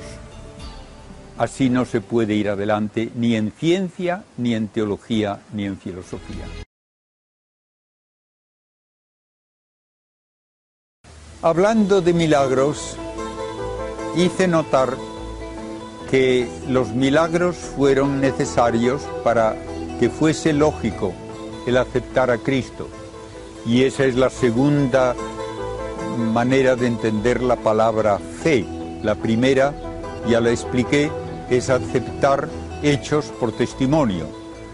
El segundo sentido de la palabra fe lo usamos en la vida diaria cuando uno dice, yo tengo mucha fe en un médico, voy a ir a él porque tengo unos dolores que me están haciendo la vida imposible, pero tengo mucha fe en él y estoy seguro que me cura. ¿Qué quiere decir esa palabra, fe? No quiere decir que va a aprender mucha anatomía del médico quiere decir que va a poner su vida de acuerdo con lo que el médico le diga y que va a seguir sus instrucciones. Pues esto, que es un acto de la voluntad, también hay que aplicarlo a la fe cristiana. Una vez conocida la realidad de Cristo, conocida su divinidad, conocida su enseñanza, es mi responsabilidad el decir voy a poner mi vida de acuerdo con esta enseñanza de Cristo. Y por eso esa fe lleva a una entrega que termina incluso siendo heroica, como en el caso de los mártires, dando la vida por esa fe que se ha aceptado. Cristo mismo dio la prueba del martirio de que hablaba con toda honradez, con toda sinceridad, aunque le costaba la vida, cuando dijo ante el Sanedrín, que sí que era hijo de Dios. Los mártires han aceptado también la muerte por dar testimonio de la vida y resurrección de Cristo. Y todos los intentos de explicar cómo se forma la iglesia son totalmente irracionales cuando uno dice, si los que fundaron la iglesia se jugaban la vida y la perdieron por decir lo que decían, tenían que estar muy seguros de lo que decían. No lo hacían de broma. Por lo tanto, vale la frase de San Pablo. Si Cristo no hubiese resucitado, nuestra fe sería una ilusión y seríamos los más miserables de todos los hombres. Pero Cristo resucitó y este es el testimonio que ellos dan. Nosotros que le vimos, le tocamos y comimos con él, después de que resucitó de entre los muertos, os anunciamos lo que nosotros palpamos y vimos durante el periodo de tiempo hasta que Él subió al cielo. Pues bien, esto quiere decir que Cristo vuelve a la vida. ¿Es eso lo mismo que decir la resurrección de Lázaro? ¿O del hijo de la viuda de Naín? ¿O de la hija de Jairo? No. En el caso de estos milagros de Cristo, la vuelta a la vida es una extensión del periodo de vida con todas las mismas limitaciones que uno tiene normalmente necesidad de comer, de descansar, se cansa, etcétera, etcétera. En cambio, en la resurrección de Cristo es un volver a la vida de una forma distinta en que el modo de existir se transforma para ser algo que va más allá de todo lo que nosotros experimentamos o comprendemos. Primeramente, voy a decir algo muy claro. El ser humano o es alma y cuerpo o no es ser humano. Por tanto, es absurdo decir que se da una resurrección sin cuerpo. Me quedé asombrado una vez en Estados Unidos cuando me pidieron que hablase de la resurrección y para estar al día fui a consultar la Enciclopedia Católica de Estados Unidos y me encontré bajo el epígrafe resurrección con esta frase, vuelta a la vida con o sin el cuerpo. Ante tal absurdo, yo tengo que preguntar, ¿qué vuelve a la vida? Será lo que ha muerto. ¿Ha muerto el alma? Absurdo. Entonces, ¿cómo va a ser volver a la vida sin el cuerpo, que es lo que ha muerto precisamente? Para un católico, además, hay otra afirmación que me parece muy digna de tener en cuenta.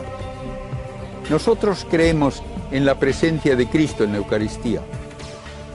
Cuando Cristo en la última cena tiene en la mano un trozo de pan y dice, esto es mi cuerpo, ¿de qué cuerpo está hablando? Pues el único que tiene, el que está allí a la mesa con los discípulos. Y dice además, este es mi cuerpo que va a ser entregado por vosotros. Luego tiene el cáliz y dice, este es el cáliz de mi sangre que va a ser derramada pues la única sangre que tiene es la que tienen las venas en aquel momento. Por tanto, cuando ahora un sacerdote, hablando en la persona de Cristo, dice, esto es mi cuerpo, ¿está hablando de otro cuerpo distinto? ¿O del mismo que Cristo presentó en la última cena? Y cuando dice, este es mi sangre que va a ser derramada, ¿no es la misma sangre que Cristo dio en la primera Eucaristía?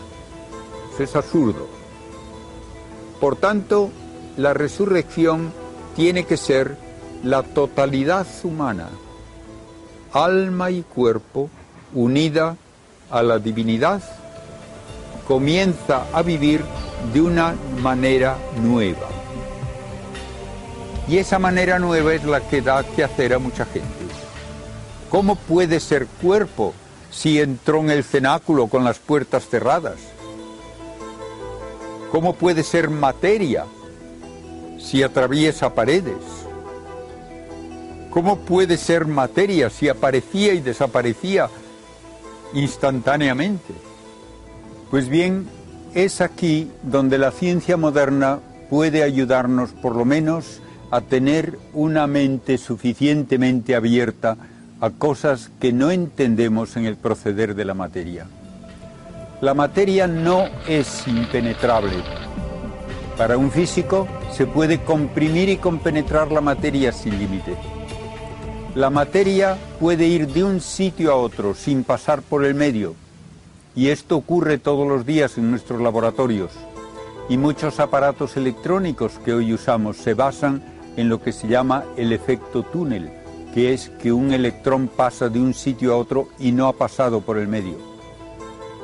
La materia puede estar en varios sitios a un tiempo y lo hace también en nuestros laboratorios en experimentos fáciles de reproducir. De modo que lo que puede hacer una partícula, que es materia, lo puede hacer por lo menos por voluntad de Dios y su omnipotencia un conjunto de partículas. Y esto es lo que es el cuerpo humano. De modo que lo que Cristo nos muestra es que hay un nuevo modo de existir en que la materia tiene la libertad de comportarse sin estar ceñida por las leyes de la física que, se aplican a nuestra vida diaria, pero no es contradictorio con la idea de materia. La resurrección es un cambio de modo de existir para ser, como dice Cristo, como los ángeles del cielo, que no necesitan ya comida, ni aire para respirar, ni una temperatura determinada para existir.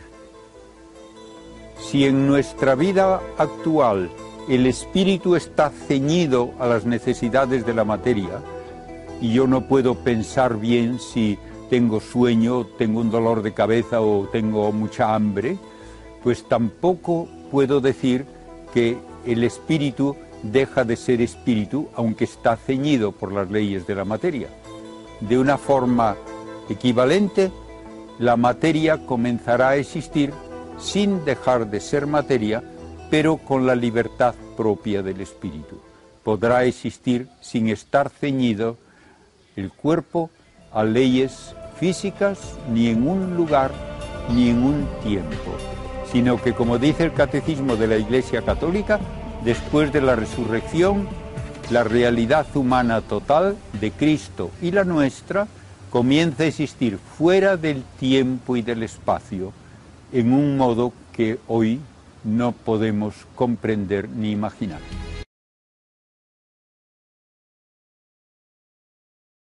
Hay un objeto de interés arqueológico que aparece frecuentemente en los medios de comunicación como un punto en el que fe y ciencia parecen de nuevo estar en conflicto.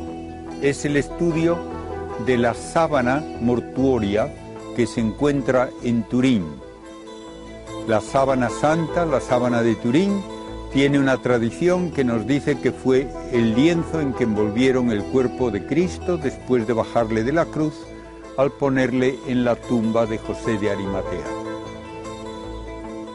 Primeramente, yo quisiera que quede muy claro que nuestra fe no depende de ninguna reliquia de modo que no es verdad que el asunto de la sábana de Turín es una materia de tener fe o no tener fe. No tiene nada de implicación directa con el que uno tenga fe o no tenga fe. Es un objeto y la fe es siempre en una afirmación de un dogma. Y no hay ningún dogma sobre la sábana de Turín es un objeto de interés arqueológico, un objeto antiguo que se debe estudiar con la misma metodología con que se estudian todos los objetos antiguos de una tumba de Egipto o de los incas o de donde sea.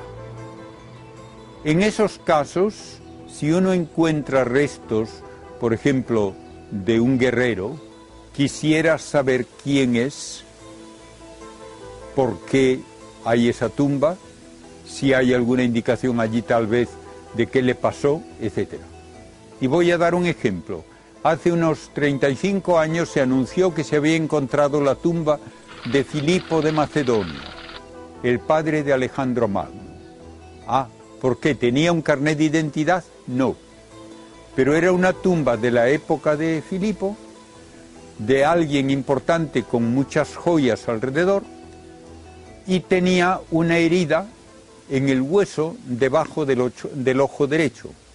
Y los historiadores saben que Filipo murió de un flechazo al ojo derecho cuando estaba asediando una ciudad.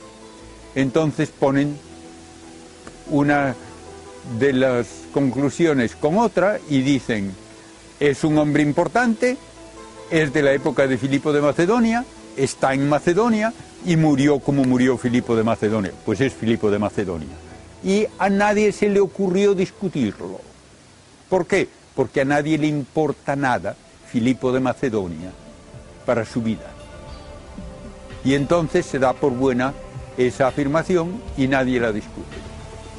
Pero en el caso de Cristo, ah, si se acepta que hay una reliquia histórica que nos habla de su pasión, que nos puede indicar incluso que algo extraordinario ocurrió en la tumba, entonces eso tiene importancia para quienes o quieren aceptar a Cristo y saber lo más posible acerca de su pasión y muerte, o para quienes no quieren aceptar a Cristo y por lo tanto no van a aceptar nada que ayude a entender lo que ocurrió. Y esto es lo que tenemos entre manos al estudiar la sábana de Turín. Ha habido científicos que han dicho explícitamente a otros científicos que por muchas pruebas que haya, nunca van a aceptar que la sábana de Turín es auténtica. Ante una persona así cerrada, uno ya dice, usted dedíquese a otra cosa, no me moleste preguntando acerca de esta. ¿Qué hay en la sábana de Turín? Un lienzo único en el mundo que sepamos.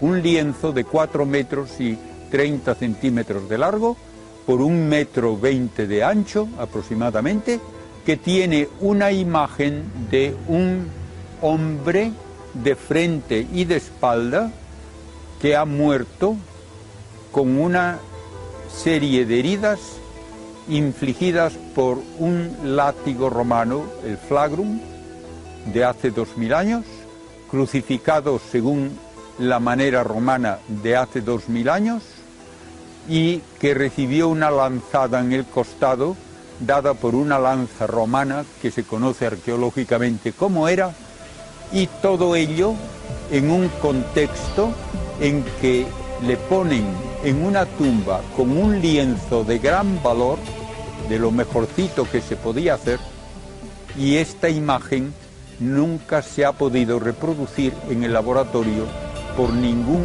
método de toda la tecnología del siglo XXI. Esto es lo que tenemos que explicar. No estamos hablando de una visión, ni de un cuento, ni de ninguna cosa poética. Estamos hablando de un objeto que se estudia en el laboratorio y que ha sido el objeto arqueológico más estudiado durante más de 100 años en toda la historia de la arqueología. ¿Y qué aparece? Que todo lo que dice el Evangelio está allí visiblemente marcado. Los azotes dados con un látigo romano terrible que terminaba correas de cuero con unas barras metálicas con bolas en los extremos para desgarrar la carne y ese mm, tormento se le dio de tal manera que desde la nuca hasta los tobillos apenas hay dos centímetros cuadrados sin una herida.